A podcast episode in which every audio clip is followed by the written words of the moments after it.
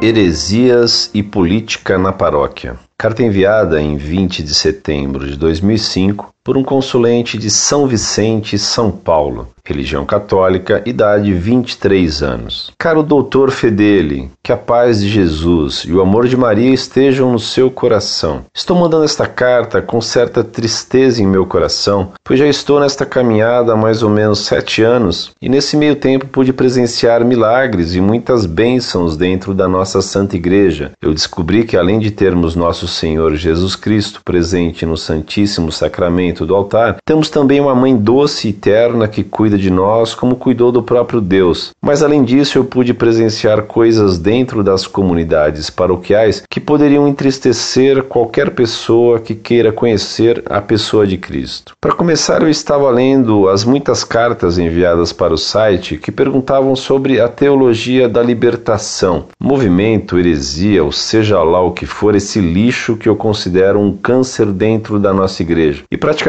todos os estragos feitos por esse movimento herege eu vejo acontecer dentro da minha paróquia e da minha diocese. Eu já vi o meu pároco fazendo praticamente campanha política no lugar da missa, deixando de pregar o evangelho para ficar falando de problemas no bairro, economia de água, chegando até mesmo a chamar as pessoas da Assembleia para virem até o altar para expor a opinião sobre a situação política atual. Isso no meio da missa. Fora que o partido que se apoia na comunidade é o PT. Eu já tive muitas vezes que me guardar no silêncio de Maria para não ser atacado verbalmente ou até fisicamente por me colocar contra essa politicagem que fazem dentro da casa de Deus e ainda pior, de frente para o sacrário. Houve missas em que o padre, durante a consagração, usou no lugar da hóstia pão e ainda por cima distribui aos ministros e aos fiéis na Assembleia. Na verdade, a comunhão aqui é deixada na âmbula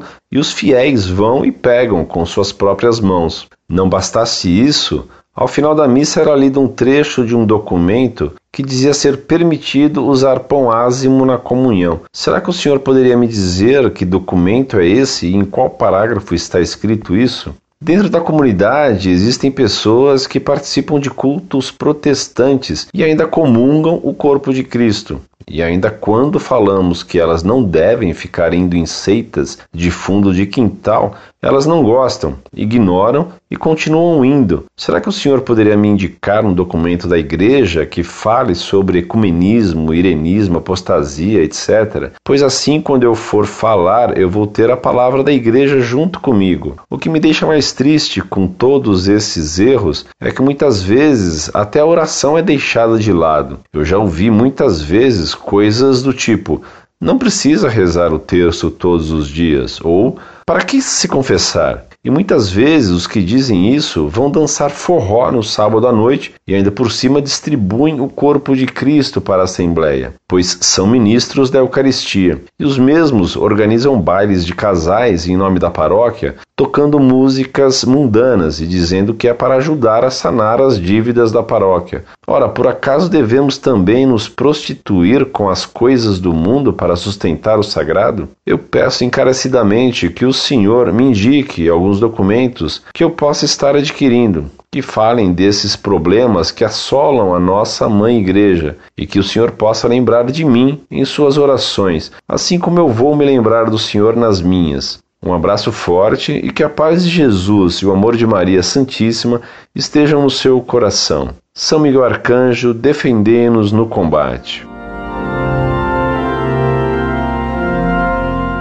Muito prezado, salve Maria como lhe dou razão em sua queixa contra o que faz esse sacerdote marxistoide. Foram padres e bispos como esse seu vigário que inventaram o mito Lula e que puseram o PT no poder em nome da ética. Eles criaram o partido dos inocentes e dos esquecidos, isto é, o partido dos que não fizeram nada ou se esqueceram do que fizeram. Uma vergonha. Ademais, por causa do ecumenismo do Vaticano II, Derrubaram o muro entre a Igreja e a heresia protestante, entre a verdade católica e a heresia. O Vaticano II é o responsável por toda a confusão na Igreja, assim como pela crise do clero hoje. Eles são tão protestantes que são contra Nossa Senhora, contra a presença real de Cristo na hóstia, e apesar dessas heresias, são nomeados ministros da Eucaristia.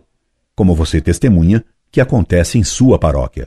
Recomendo-lhe que leia as decisões do Concílio de Trento, as encíclicas Mortalium Animus de Pio XI, contra o ecumenismo, a encíclica Quanta Cura e os sílabos de Pio XI, contra o liberalismo, a encíclica Mirarivus de Gregório XVI, contra o liberalismo.